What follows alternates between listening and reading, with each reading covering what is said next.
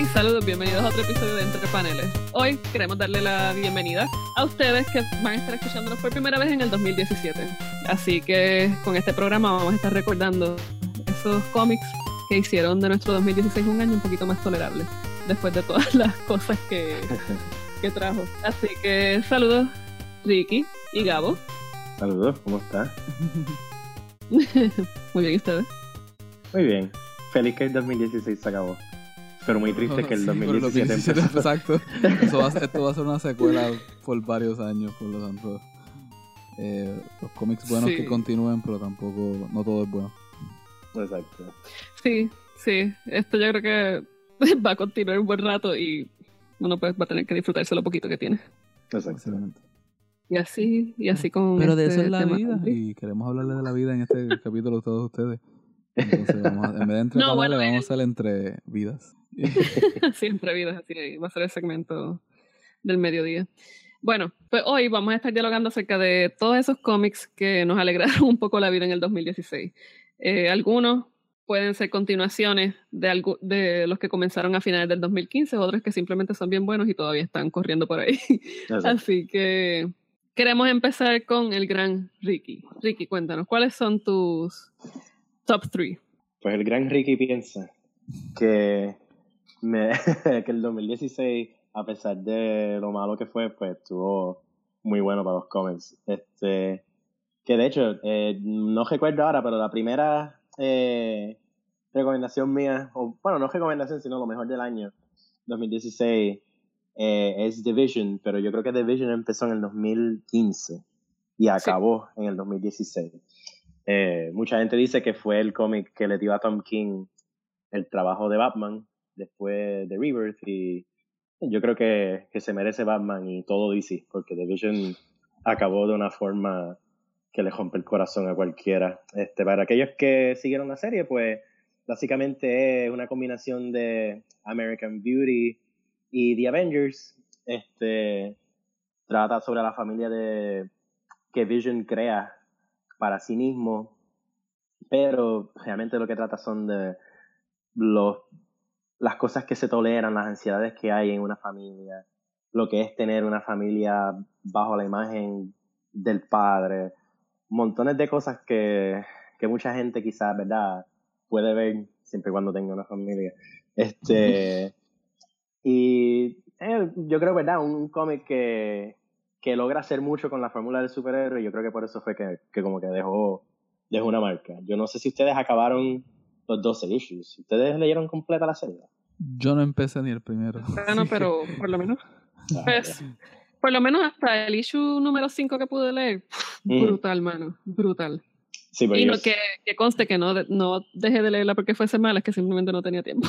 Yo, yo estoy esperando bueno. que salga compilado totalmente porque es bien rara la vez que, que Marvel tiene como que un graphic novel así, como que, que se puede Ujú. compilar en un libro y tenerlo y decir que es bien bueno. Y siempre me interesó porque sabía que iba- se iba a convertir en una de esas cosas. Por lo tanto, Exacto. sí, No, que fue, que fue densa también, son 12 issues cargadísimos. O sea, cada issue es un- un- una tragedia peor que la anterior. ¿Sabes? Que, que llega a tragedia griega y después deja de ser griega. ¿Tú ¿Sabes? Algo que- romana también. Exacto, romana, hasta que llega a lo que tenemos hoy. Este, que Oye. es la mierda. Oye, pero es que de las cosas más chéveres que tiene The Vision, por lo menos que Mm. así se mantuvo en los primeros issues, era cómo podía mantener un tono melancólico y, al, y aún así mantenerte hopeful. Sí, yo, yo diría que por lo menos a través del personaje, pues, pudieron como que darle más dimensiones, tú sabes, en el sentido de que era trágico, pero siempre era superhéroe y tú querías que él saliera bien. Pero yo creo que las otras series de Marvel como que no, no aprovecharon la oportunidad para darle una buena historia o side story a Vision en otros cómics, como en los Avengers o en cualquier otro cómic donde él salga.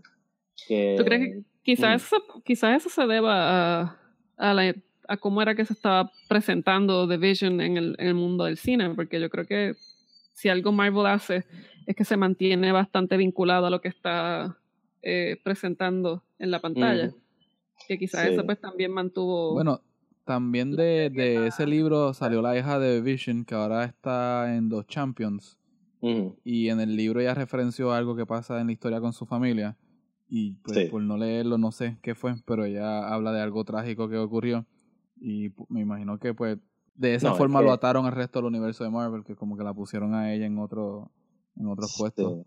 Es que eh, uno de los cómics quizás también que, que, que no recibió la atención que quizás se mere- que merecía fue uno que se llamaba The Omega Man, Ujú. que acabó a principios del 2016. Y voy a hacer trampa y lo voy a considerar mi segunda recomendación del, año del 2016, porque es bien bueno y es, tiene el mismo paso de Visions, el mismo paso y el mismo estilo del Batman que tiene ahora Rebirth, pero está mejor Ujú. escrito. Y es básicamente una versión seria de Guardians of the Galaxy, pero con muertes de reyes, imperios, con esclavitud, secuestran a un Green Lantern, este, por poco lo matan, hay infidelidades, pues eh, con más personajes puestas en el espacio. ¿Y Omega Man es de Tom King o es de Steve Orlando? Es de Tom King. Exacto, ok. Es de Tom King y fue una de estas series que al igual que, si mal no recuerdo, cayeron víctimas con Prez y había otra serie de Martian DC. Manhunter, creo que Martian cayó. Man- exacto, Martian Manhunter también cayó. Que era de estas series buenas que de verdad merecían mucho más tiempo, pero pues Tom King trató de salvarlo y no, no pudo. ¿sabes? No, La Ujú. gente parece que no lo apoyó, pero está este, en un volumen de 12 issues ahora, este, que lo pueden conseguir deberían conseguirlo. Y es igual de personal, íntimo, pero intenso como, como Visions. Este, y mi tercera recomendación ya del 2016 sería eh, Black Hammer, que fue un cómic que, que Vero también siguió, que es básicamente una familia de superhéroes que está stuck en, una, en un pueblo pequeño americano por unas razones que todavía a esta altura eh, no conocemos muy bien. ya van seis este, entradas del, de la serie y sabemos que es como que una combinación de, de arquetipos de los superhéroes que ya hemos visto en Marvel y en DC, pero igual, como que yo creo que las tres selecciones mías son ultra trágicas. este Black Hammer Ricky está también pasando va... por un momento triste. Entonces, Sí, sí, sí, es muy triste. ahora. Exacto, es buen, lo- las tres selecciones mías son reflejo del 2016. este, pero Black Hammer sí tiene que, que aunque es trágico, también tiene este aspecto del misterio de por qué estos superhéroes, después de haber combatido contra un villano como Galactus, de momento están este, atascados, ¿verdad? O, o- forzados a vivir en un pueblo pequeño americano del cual físicamente no pueden salir. Así que como que por lo menos eso, no es que lo haga ser menos trágico, pero te da el elemento de misterio que te, te sigue trayendo para atrás mes tras mes tras mes. Así Sí, que también rompe con el esquema de, de los cómics que estamos viendo, con que a- veces pueden tratar un poco de superhéroes que ya no son superhéroes, siempre está ese hopefulness. Eh, acá ellos simplemente quieren regresar a su tiempo. Exacto. Y si se quieren pompear, hay un personaje en particular que los va a enamorar, que es una eh, niña que se La quedó, la viejita, una, una niña vieja que es como Shazam, pero a la inversa. Es Sí. una mujer que cuando dice su palabra mágica se convierte en una niña. Cuando pasa lo que pasa, que estos superhéroes entonces son trasladados a este pueblo, ella se queda en un estado permanente de niñez. Y es la, yo creo que incluso es de los personajes más viejos del cómic y siempre está en la escuela, se cuelga en la escuela, tiene que buscar excusas para mantenerla en la escuela para que se vea normal. Ya la- el, el- capítulo donde le cuentan la historia de origen de ella es- está genial. Así que Sí. denle, denle lectura a eso. Sí, definitivamente. Para los que no sabían, Black Hammer es escrito por Jeff Lemire y el artista es Dean Ormston. Y Exacto. la serie está publicada por Dark Horse Comics. Así Que Dark Horse se convirtió este año.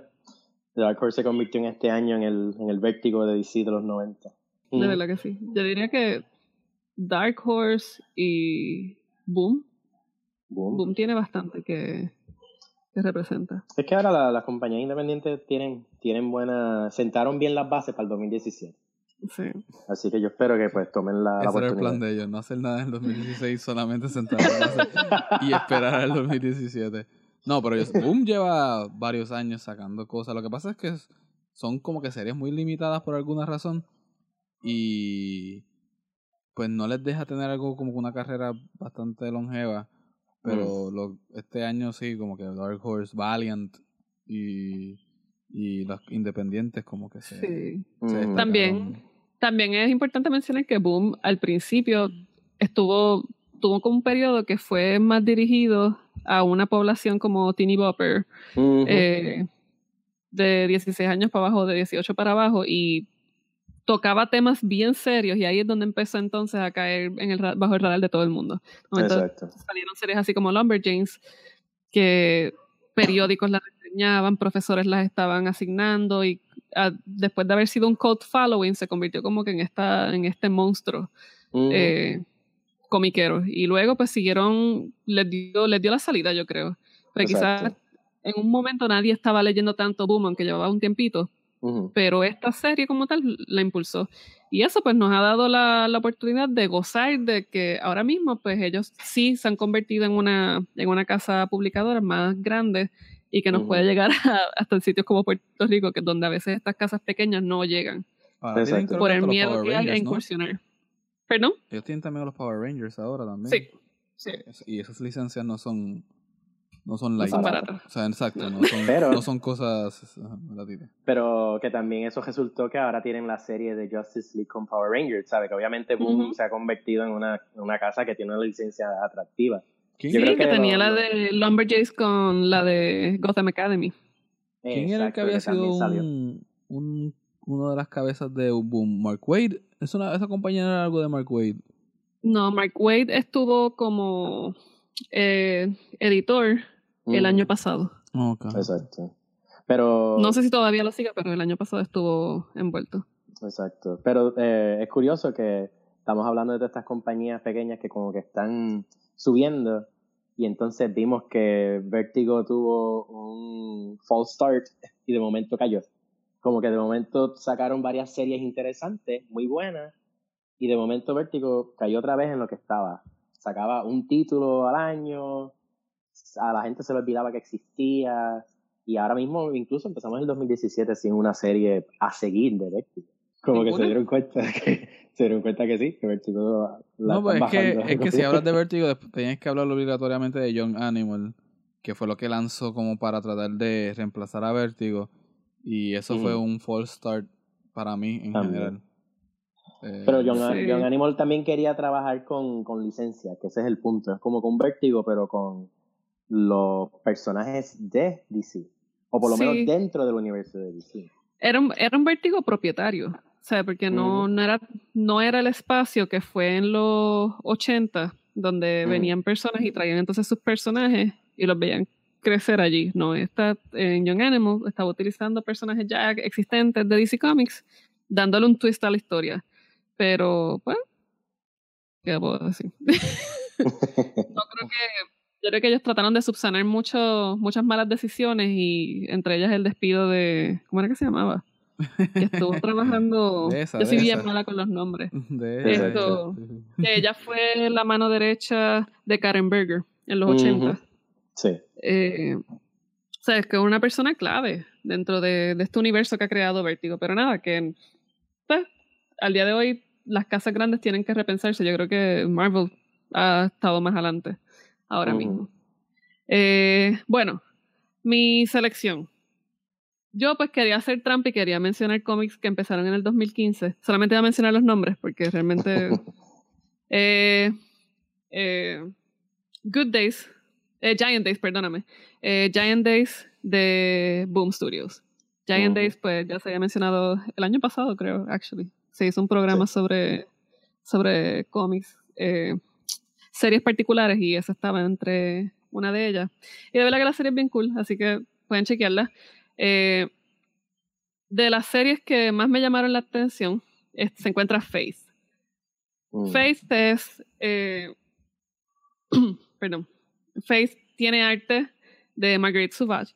Sauvage, que era la, la artista, o es la artista detrás de DC Comics Bombshells, Y de Francis Portela, que estuvo dibujando Green Lantern. Entonces tiene la escritura de Jodie Hauser. que se parece a Doogie Howser, ahora que lo pienso.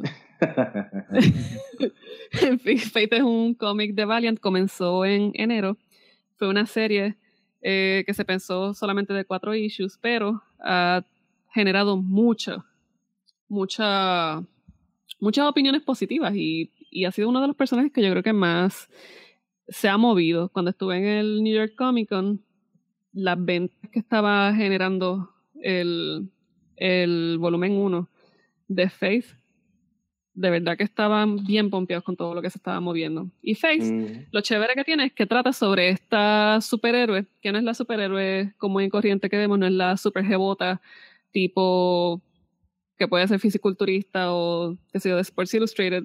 Es una muchacha gordita que no tiene ningún tipo de complejo y que asume su cuerpo tal y como es y se siente orgullosa de serlo y eso y su percepción física y la que los demás puedan tener ella no le impide hacer lo que ella quiere. Y yo creo que esa es como una de las cosas lindas que nos dio el 2016. el 2016 aprovechó y se montó en, eh, en los éxitos de Faith para darle vida a Valiant también. Porque Sí. entonces todas esas otras series de Valiant pegaron. Ninja, este, 4001, ¿Cómo es que se llama el que tiene el círculo rojo? Bloodshot. Blood, Bloodshot. Bloodshot, es de Jeff eh, Lemire. creo que es para una película también. Sí. Si no porque Bloodshot, eh, Jeff Lemire lo, lo tocó. Entonces, eh, lo tomó. Lo Este- tocó. ¿Cómo lo tocó? ¿En qué parte? Dime el muñeco dónde fue que lo tocó. ¿Dónde, dónde te toqué, tío? El tío Jeff. Exacto. Pues, exacto, pues sí, a- a- ahora ya, ya se va a hacer el, el, el- highlight del show, que Ricky dijo que, que Jeff Lemire tocó a... Pero A Jeff Lemire toca muchas cosas, eh, Ricardo. Yo hemos discutido que Jeff Lemire tiene que ser ahora mismo, creo que es la persona más ocupada en el mundo del cómic. Él tiene Exacto. literalmente como 11 títulos al mes que salen. Y va a Tiene sacar como dos novelas cinco- gráficas. Tiene ahora. como 5 o 6 con Marvel y después tiene como 3 en... Bueno, tiene Image. Dark Horse, tiene 3 en Image, tiene... Yo no sé cómo es Valiant. nombre. En Yo Valiant. creo que, yo creo que Jeff Lemire tiene una fábrica de escritores y no se lo dice a nadie. Él es como Ai Weiwei, pero de esos artistas que tienen como bueno. su grupo. Y él como que va para allá, manda a todo el mundo, mira, tengo, yo quiero hacer una historia con esto. Y eso lo hacen y ya, sale su Sí, nombre. él tiene un switch. Sí, no, pero, pero de verdad que eh, se lo, ese éxito se lo debe mucho a Faith. Faith es un cómic bien, bien bueno, bien pensado y tampoco como que, no sé si, si tú estás de acuerdo, Vero, pero como que no sentí que eh, los personajes de Faith están todo el tiempo diciendo como que, ah, pero tú no puedes ser una superhéroe porque eres gordita. ¿Sabes? Tampoco No, eso se... no es preachy. Eh, exacto. No, no es preachy, tampoco trata de, de alardear mucho sobre la diferencia de ella. Yo creo que eso es lo que la hace tan genial, que el hecho de que ella es distinta a lo que vemos en el mundo del cómic no se convierte en un issue para ella Ujú. hacer lo que tiene que hacer. Exacto. Este, No, yo creo que eso es lo, fue- más chévere. Sí, y funcionó. De verdad que, Sí. los primeros cuatro son muy buenos. Sí, de verdad que sí. Entonces, tengo. eh, Esto yo no sé si es trampa. Monstrous. Salió a final del 2015, ¿verdad? Mm, Sí, pero sigue... sí, yo creo que fue como en Pero I noviembre. don't care. I don't care. Así que Monstrous de Image Comics. Monstrous llegó a Mm. finales del 2015. Es escrito por Marjorie Liu y la artista es Sana Takeda. Monstrous, yo creo que tiene un montón de cosas que mucha- a muchas personas les puede interesar de distintos tipos de, de literatura, ¿no? Mezcla fantasía, mezcla un poco de mítica medieval, mezcla animalitos, mezcla como shapeshifters. Está bien al garete. Pero lo Sí. chévere que tiene la serie es que utiliza toda la narrativa de este, esta, este pueblo que fue llevado prácticamente a su extinción simplemente Mm. por la avaricia de un pueblo ma- mayoritario que es el de el de los Housewolf, si no me equivoco. Sí. Esto. Entonces, pues la serie, uno, si la mira más de cerca, pues uno ve que hay una. Pues está toda esta metáfora del genocidio que a veces es un poquito explícita. Y uno puede quizás ver una, una analogía con la. con. con la política asiática y muchos sectores donde se estuvo oprimiendo por mucho tiempo. Que casualmente, o no tan casualmente, no recuerdo si fue la familia de Marjorie Liu o de Sana Takeda que huyó de una de estas situaciones de excepción en, no sé si fue en, en Japón o en Corea, uno de otros. Yo creo que fue en, en, Japón. Yo creo que en uno de los issues, el primero o el segundo, como yo creo que lo dicen. Sí, eh, pero sí. Eh, Monstrous, altamente recomendada. El arte es de las cosas más lindas que haya visto. eh, la escritura, excelente, todo. Así que altamente recomendada. ¿Tú, ¿Tú lo leíste, Gabo?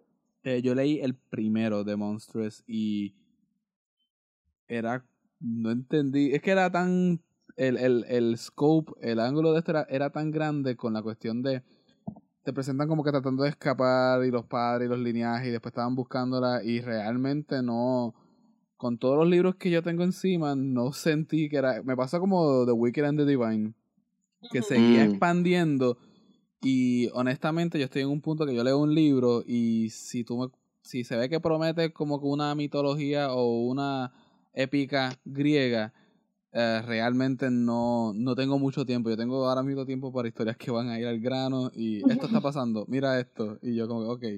Eh, literalmente, ¿no? Sí, sí, así que me siento en estos días. Y porque siento que no tengo tiempo para épicas grandes por el momento, eh, a pesar, uh -huh. aparte de las que yo estoy ya pues llevo siguiendo por mucho tiempo, que ya tengo el mundo establecido. Pero pues, se veía cuando, bueno, cuando te sientas así un poquito risky, -huh. puedes, cuando te sientas así como que necesitas un poquito más de reto en tu vida, pues puedes buscarte sí, sí, monstruos. Sí. No, es que no, he leído muchas cosas buenas y lo, lo, lo, mencionan mucho como los top del año, lo que pasa es que uh pues, uno no puede estar en todas. Siempre. Sí, no, definitivo. No, y yo creo que parte parte del proceso de uno crecer y estar más viejo, las responsabilidades se siguen acumulando y entonces uno tiene que ponerse un poquito más selectivo sí. con todas las lecturas. Yo este año eh, eh, o sea, reduje bastante todo lo mm. que yo leía y no porque quisiera, sino porque no tenía de otra. Sí. Eh, así que yo creo que eso nos pasa a todos, pero Monsters de verdad que es una buena alternativa. Eh, tiene demasiado que ofrecer. Mm -hmm. Así que go for de it. hecho, una vez la, la compararon como que con Saga y, y sí, de hecho, es cierto. Y dijeron que era como una versión manga de Saga. Y yo como que, bueno, tiene unas cositas de Saga, pero de verdad que el, que el gran logro de Monsters es que se siente como algo propio. Y de ahora en adelante, cuando salgan historias que se parezcan, van a decir que, mira, se parece un poquito a Monsters, porque Monsters ha creado su propio como su propia clasificación. Eso es bien mm. interesante. Definitivamente. Bueno, y para terminar, eh, mi última selección del año esta 7 del 2016 The Legend of Wonder Woman de René Delis en la escritura y en el arte junto a Ray Dillon, eh, obviamente de DC Comics. Pues The Legend of Wonder Woman es publicada por DC Comics, entonces nos ofrece la... podemos ver a la Diana, cómo va trabajando con todo este upbringing en Temesquira, siendo no solamente una persona con obviamente unos dotes bien al garete, pero sino que también es hija de la reina. Yo creo Exacto. que la serie fue una mirada bastante refrescante en contraposición con lo que estaba haciendo Greg Roca en, en su versión de Wonder Woman dentro de Rebirth. Mm. Eh, ¿Qué tiene de chévere la serie? La serie surgió como, surgió como un digital first, eh, que fue publicándose semanalmente y luego eh, vieron la acogida y empezó a hacerse las compilaciones impresas. Eh, la serie cuenta con nueve issues que desgraciadamente no tuvimos más porque DC Comics decidió hacer la terminación de la serie. Eh, ¿Qué podemos decir de, de, esta, de esta serie? Más allá de lo que ya mencioné nos permite quizás ver una imagen más, eh, no sé si decir humana, porque yo creo que te, eh, eh, Diana, Wonder Woman, siempre fue presentada con, con humanidad. Uh -huh. Pero yo creo que al alejarnos un poco de esa visión, esa visión de, de, la Diana guerrera, podemos quizás reconocer ese, ese lado más cercano a nosotros. Y yo creo que esa es de las cosas lindas que tiene la serie. El arte está brutal, la escritura, o René Delis es una, es una escritora de siete pares, es uh -huh. excelentísima. Ella fue quien lanzó en el 2000, 2010 creo que fue, eh, la antología Womanthology, Mm, eh, que fue también de, pues bien, antes de que se empezaran a hacer todo este, todas estas antologías de cómics femeninos, así que es un must, deben chequearla. Yo, yo no lo he acabado, pero he leído gran parte y como que este año vio, el, bueno, el 2016 vio un, un origin story de Legends, que es el que acabas de mencionar. Vio un origin story de Jill Thompson, que es Wonder Woman, eh, The True Amazon, y entonces vio Rebirth de Wonder Woman. Y aunque los tres son muy buenos, yo diría que el origin story de Renee Ellis es como que de los más interesantes. Es el más interesante de los tres para mí. Aunque el de Jill Thompson es muy bueno y trabaja un aspecto que los otros dos no trabajan, que es como que está las consecuencias de ser Wonder Woman y eh, tener algo como privilegio. Tú sabes, como que es como, ¿verdad? Pues como Wonder Woman ve las cosas desde un solo punto de vista porque es hija de, de la reina. So, y con todo y eso, que es muy interesante, muy bueno, el de Renee Ellis fue mucho más efectivo en eso. Sí, y yo creo que dentro del el overload de libros que tuvimos de Wonder Woman, porque también no podemos olvidar Sí, el de Grant Morrison, Exacto. aunque, que, aunque querramos, no podemos olvidarlo. Esas naves vaginales Eh, espaciales no se pueden olvidar. Que, que- eh, pues yo creo que eh, ese episodio, el arte de, de Yannick Paquet, de verdad que fue lindísima. A mí, yo creo que eso fue el, el highlight de esa publicación, la escritura Not So Much. Sí, definitivamente. que, pero yo creo que ese fue la- ese, el- ese pero el libro. arte definitivamente lo justifica. Sí, no, el arte, el arte lo salva. Bueno, no, el arte puede redimirlo un poco. Eh, pero, pero sí, olvidé lo que iba a decir. No importa. Es como el 2016, no importa. Sí, sí, sí, realmente no importa. Así que, nada, chequense esos, esos libros. Igual vamos a estar posteándolos en Postaca para que tengan acceso a nuestro review un poquito más extenso. Eh, ahora bien, el gran Gabo. Cuéntanos.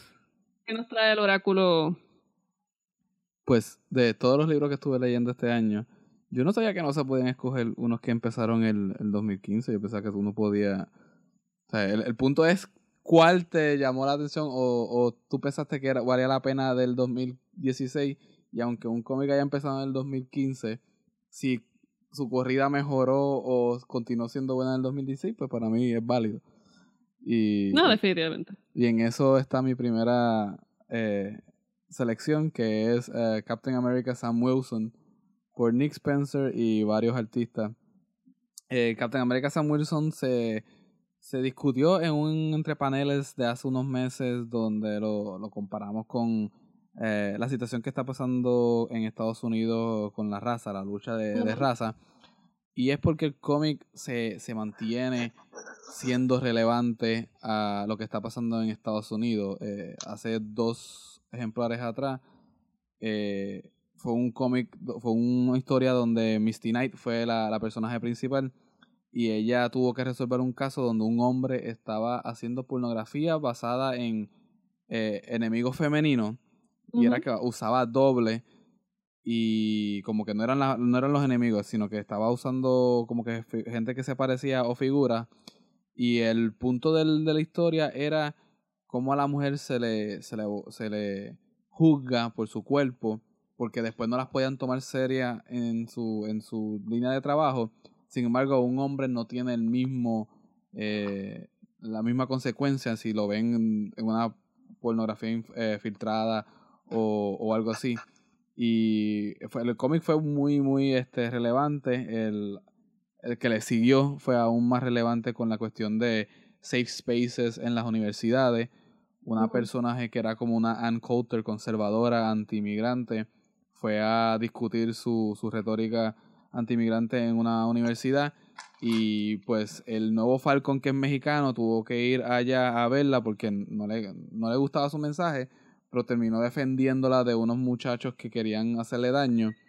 Y como le dije a Ricardo una vez, esos cómics me recuerdan a mí a los cómics clásicos de Marvel del Silver Age, como The Amazing Spider-Man 38 y Captain America 120 de los 60, que bregaba con estos temas de cara. Y, el libro de Captain America Sam Wilson ha sido altamente criticado por mucha gente en internet porque pues está ahí que elevando raza, que tiene una agenda liberal y mucha gente se le olvida que estos cómics nacieron así, muchos de ellos, las revoluciones se dieron así y el que esté haciendo esto de Sam Wilson para mí solamente está celebrando el lo que los cómics, legado. el legado de Marvel, particularmente en este caso, ese es el legado de Marvel. Lo mismo con Miss Marvel, lo mismo con Power Man and Iron Fist, están haciendo lo mismo. O sea, les recomiendo cualquiera de los tres. Eh, no sé si quieran decir algo de ese cómic, si lo leyeron o tuvieron la oportunidad de. De, Sam Wilson. Sí.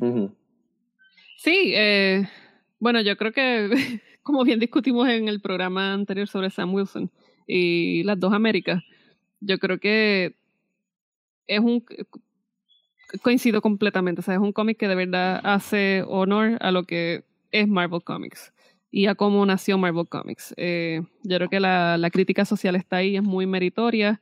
Eh, logra exponer los problemas sociales y culturales eh, que podemos, pues, que hemos visto durante todo este año 2016, que uno pensó como que, mira, pues quizás esto alguien no se va a atrever a tirarlo al medio, pero estuvo allí en Sam y fue algo que realmente de verdad que impresionó. Sí, yo, creo que, es uno de los mejores cómics que hay, de verdad que qué bueno que lo, que lo trae cabo.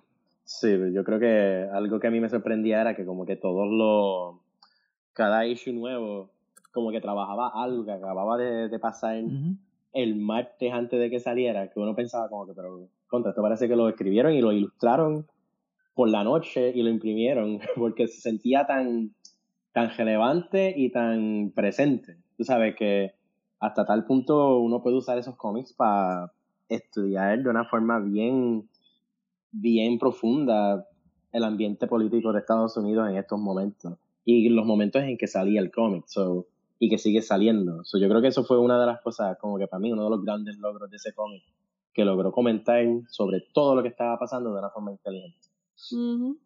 Definitivamente. ¿Cuál es tu otro pick?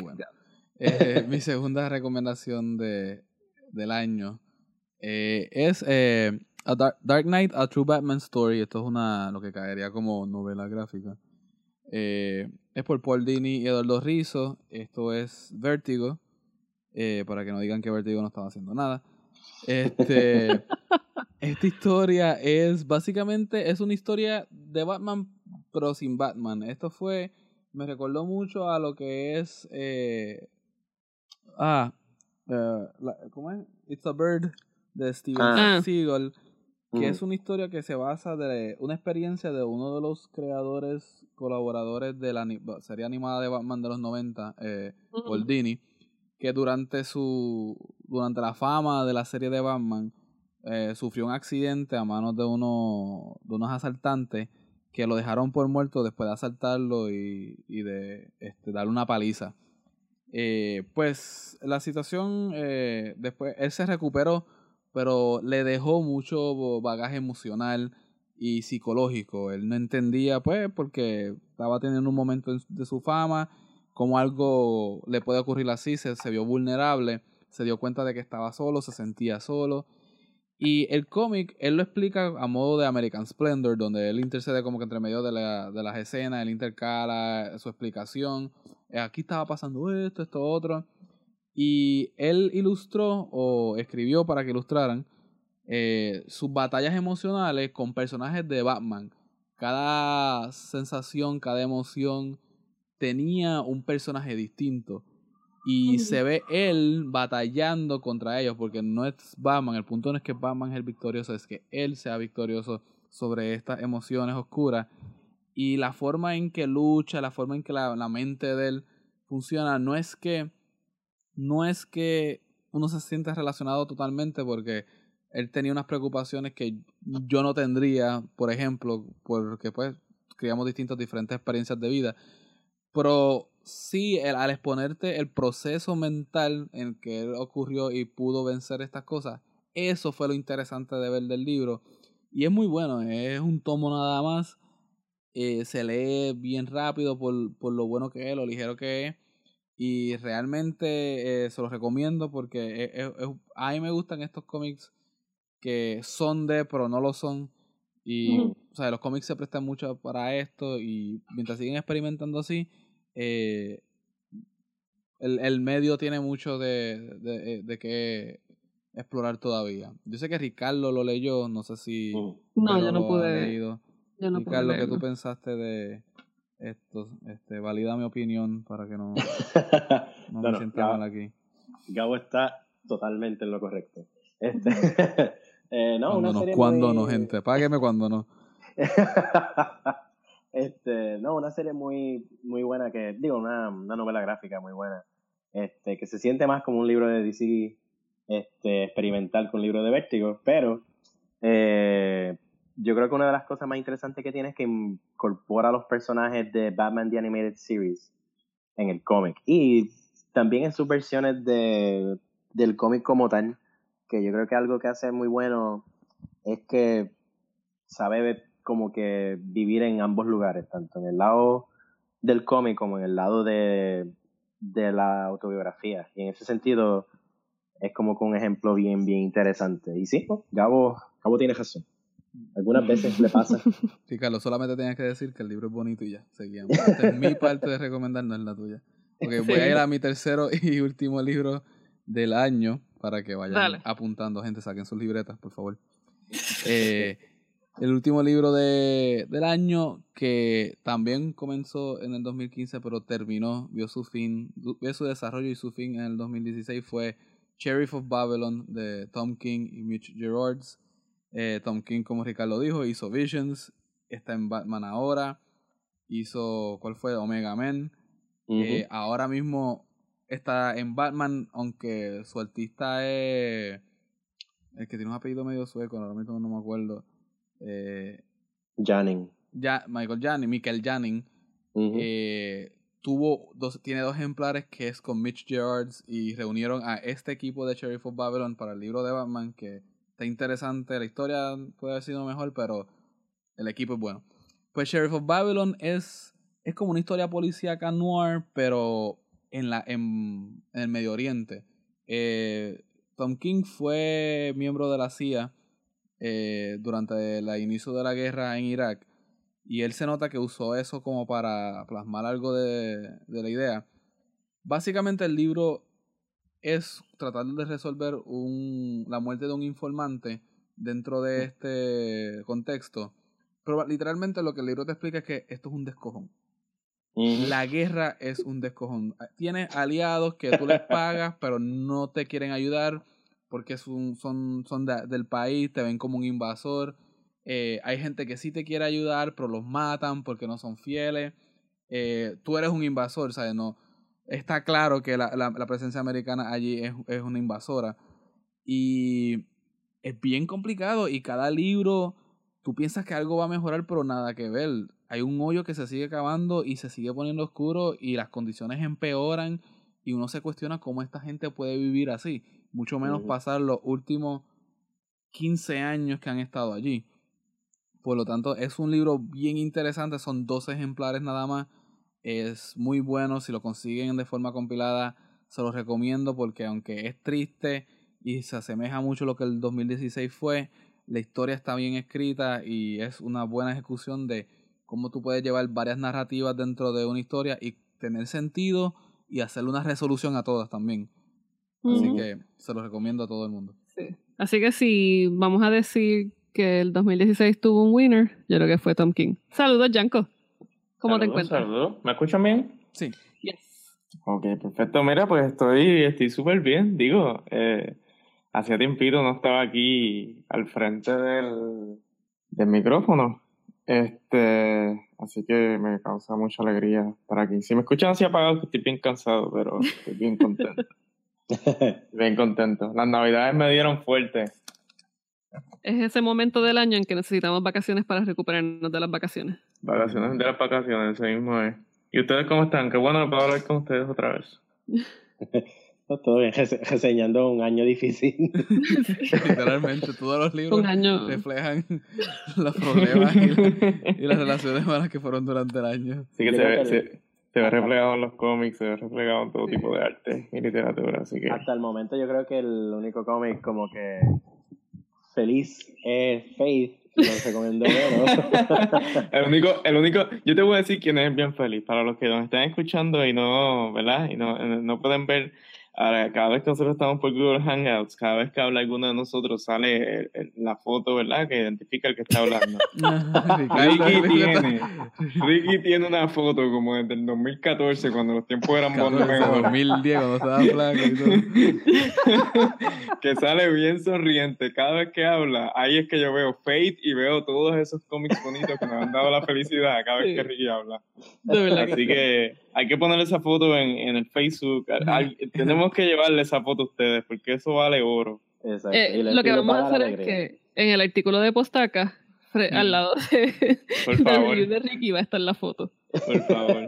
Sí, sí, e, e, ese es Ricky Approved. Si el cómic está bueno, le ponen esa foto. Sí, entonces uno pues le da un Ricky, dos Ricky. Exacto. ¿Cuántos Ricky le da? Eh, pero pero no, no, es cierto, o sea, el, año ha sido bien, ha estado bien fucked up.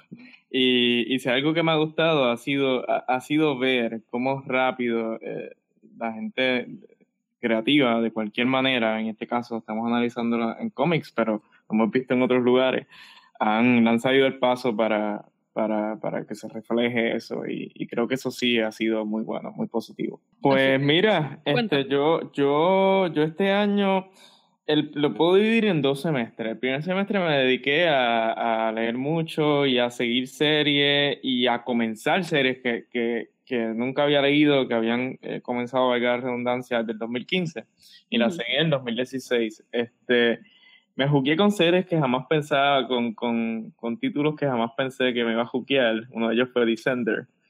Este, Y me jugué bien juqueado. Y lo más que me gracia es que yo lo había leído cuando había salido y no, no, o sea, como que el arte me gustó y eso, pero no, no, no me había parecido la gran cosa, pero por alguna razón volví a leerlo y me jugué en brutal y lo mismo hice con Saga y lo mismo hice con un montón de, de estas series. Yo creo que, que mi 2016 fue eso, como redescubrir series de antes y seguirlas leyendo y catch up hasta el momento. Eh, y, y la experiencia o sea que, el 2016 nos da otro ganador, Jeff Lemire. Sí, es, de, Jeff Lemire, Descender, con un arte de Dustin Nugent que es watercolor. Si tú has visto un cómic en watercolor, gente, se los recomiendo porque es hermoso. Es hermoso. Jeff Lemire en sus 15 libros mensuales que saca. Voy a seguir subiendo. Cada vez que lo diga son como 17, 20, voy a seguir diciendo. Porque ese hombre sigue haciendo libros. Sí, no, y, ese, y es un libro que cuando, o sea, si uno piensa en acuarelas, uno piensa en colores así bien vivos, pero Descender juega con los azules, con los negros, con el gris, y de verdad que los transforma.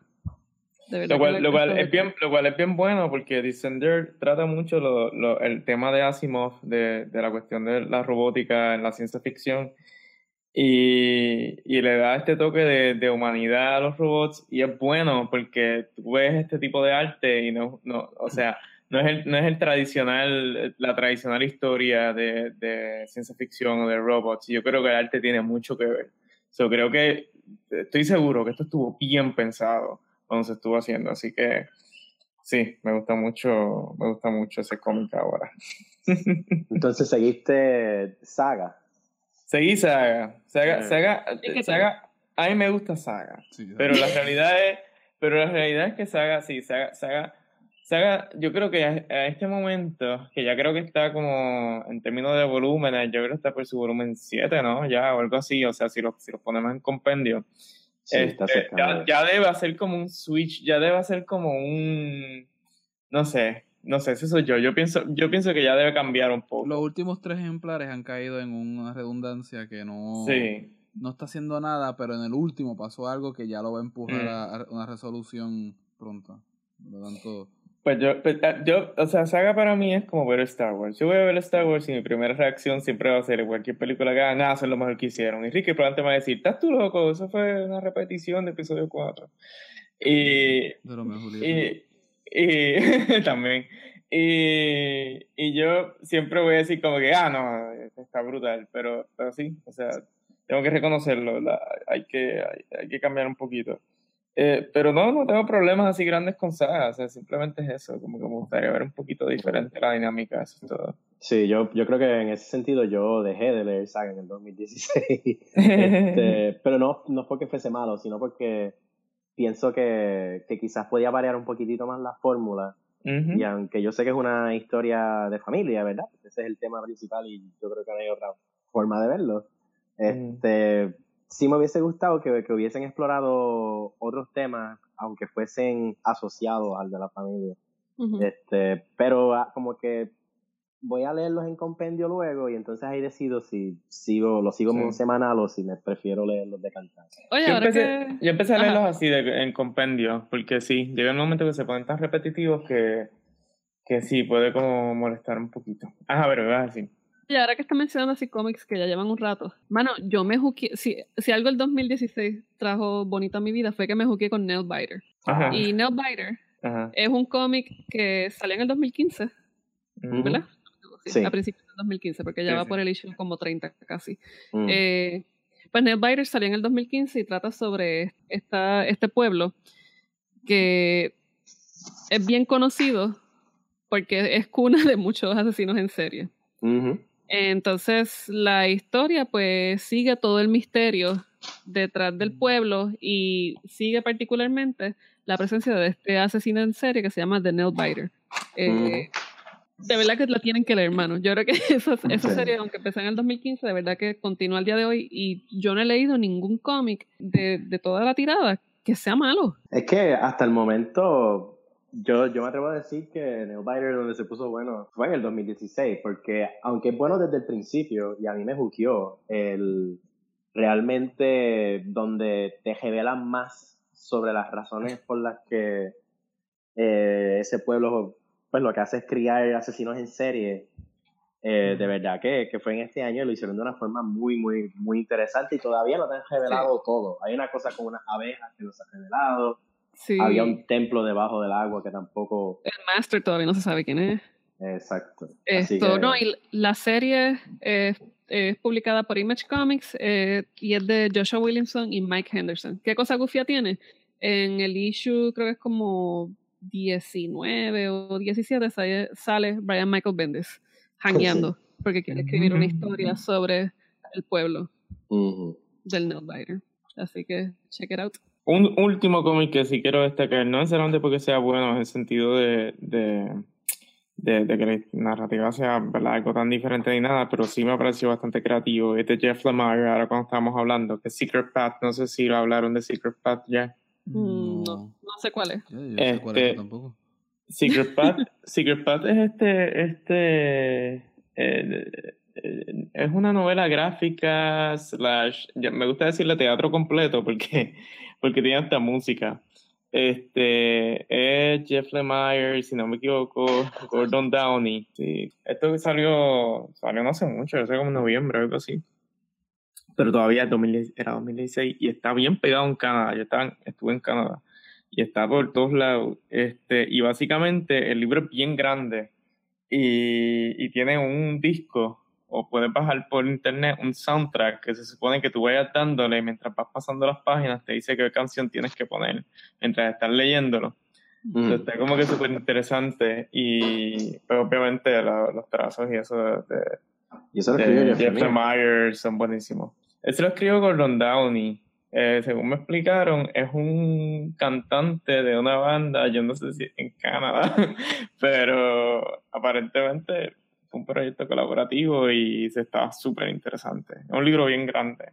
Oye, fíjate, y acabo de ver que mm. me puse a rebuscar. Entonces, en el mm. blog de Jeff Lemire hay una entrada del 9 de septiembre del 2016. Ah, exacto, está ahí, lo encontraste. Eh, sí, entonces dice mm. que todo, que como una, una tirada especial, sí. que tiene la novela gráfica con un film y que todos los mm. proceeds, todas las donaciones van a estar eh, dirigidas al National Center for Truth and Reconciliation. Así que... Ah, qué chévere. Wow. este año, clave. Dios mío. Para aquella gente que no sabe qué es la verdad, ya saben que hay un centro que los, los va a ayudar a encontrar la verdad. Exacto, exacto. Pues mira, no, este, para mí, para mí estuvo como que bien, bien curioso. Estuvo bien curioso. Sí, aquí dice que la historia es sobre Canadá.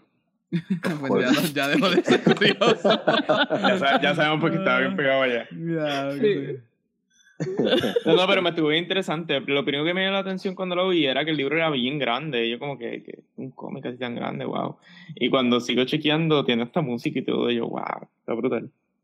Me gustó, me gustó cómo, cómo lo movieron, pero no lo he podido Sigo leer. leyendo, sigo leyendo fun facts.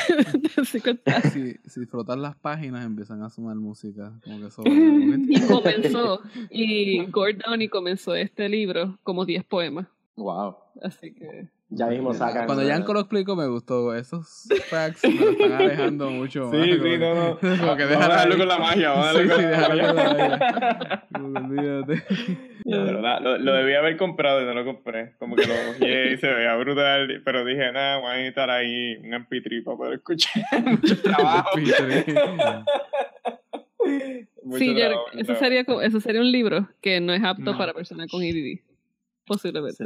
Sí, sí. No, no, no, pero se ve interesante. Lo pude ojear, si te estoy chavando, en verdad lo pude ojear bastante. y se más bueno que era el plot.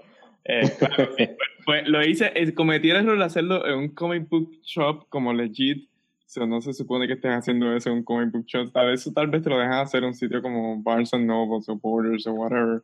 Eh, Borders ya no existe, pero algo así.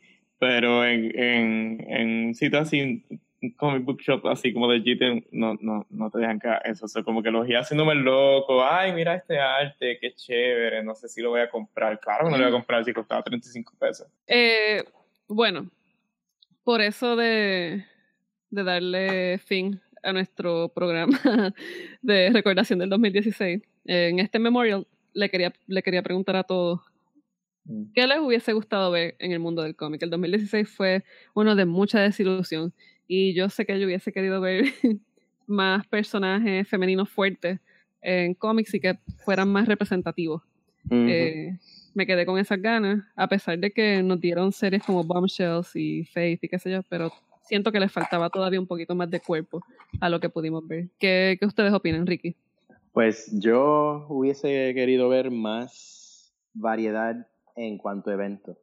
Eh, yo como que, no sé, quizá tenía la esperanza de que Marvel como que se reinventara un poco, pero Civil War 2, por ejemplo, fue algo que, que a mí me, me- me desilusionó un montón y, y, no, sen- y no sentí que, que, que- que hizo nada, nada, pero que nada nuevo para reinventar la fórmula en lo absoluto. Por mucho, las series individuales son más interesantes y están haciendo más que los eventos. Así que yo espero que incluso eso sea algo que cambie en el 2017.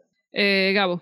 Pues yo tuve un libro que salió en este año que yo traté por más que me gustara por ser medio hipster y no, no me gustó. y- o sea, no es que no me gustó, es que no sé, no- todavía no, no- nada se está establecido y es el Black Panther de Ta-Nehisi Coates. Ah, Ujú. yes. Como que ese libro se ha tomado su tiempo en establecer algo coherente y, y fijo y como que no sé, este Marvel este año comenzó su su su estadía usando escritores que no son de cómics, que vienen de prosa y Ta-Nehisi Coates fue uno de ellos. Eh, Ricardo me explicó que también hay una que hacía teen fiction que está haciendo no me acuerdo cuál libro. Ahora Sí. viene R.L. Stein a hacer Man Thing, que estoy bien emocionado por eso. Y yo pensaba que como que podía funcionar en unos casos y quienes más que yo quería, pues no, no funcionó. Eso fue una, una pequeña decepción. La autora que estaba pensando se llama Tamaki y eh, describió Hulk, que ahora es eh, She-Hulk, pero no, el título no es She-Hulk, es Hulk. Oh, Y entonces también está escribiendo esta serie que está saliendo nueva, que parece que van a ser más que tres libros de Supergirl, Ah, ok. que la ilustra Jo- Joel Jones, ¿verdad? Si no me equivoco. Joe Biden. No sé. Eh, Joe Biden. Pero esa serie es buena, o sea, que presten atención que esa de Supergirl está chévere. Cool.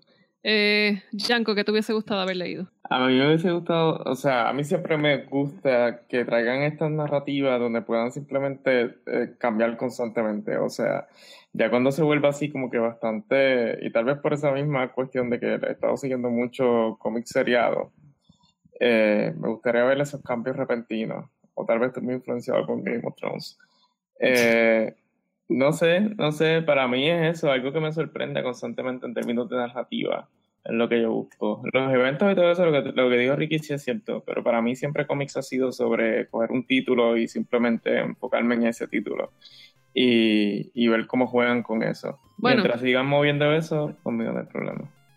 Perfecto. Bueno, pues con esto le damos culminación y un cierre al 2016, así que esperemos que este año nos trate con cariño, que la producción de cómics no se quede estancada, aunque tengamos a Trump como presidente de los Estados Unidos, pues haya esperanza, aunque sea en un cómic En momentos así es cuando las artes proliferan, así que arte vamos a tener. Y eso Ahora censura, exacto. Pero... Ese es el comentario del año. Ya no, no vamos a escuchar algo mejor que eso. vamos a dejarlo ahí, vamos a dejarlo ahí, vámonos. Bueno, nada, eh, quiero darles las gracias y les recuerdo que pueden escucarnos a través de iTunes, Stitcher, TuneIn Radio eh, y Google Podcast. También nos pueden encontrar en postacademics.com, en Facebook Entre Paneles, YouTube y Twitter Entre Paneles. Hasta la próxima.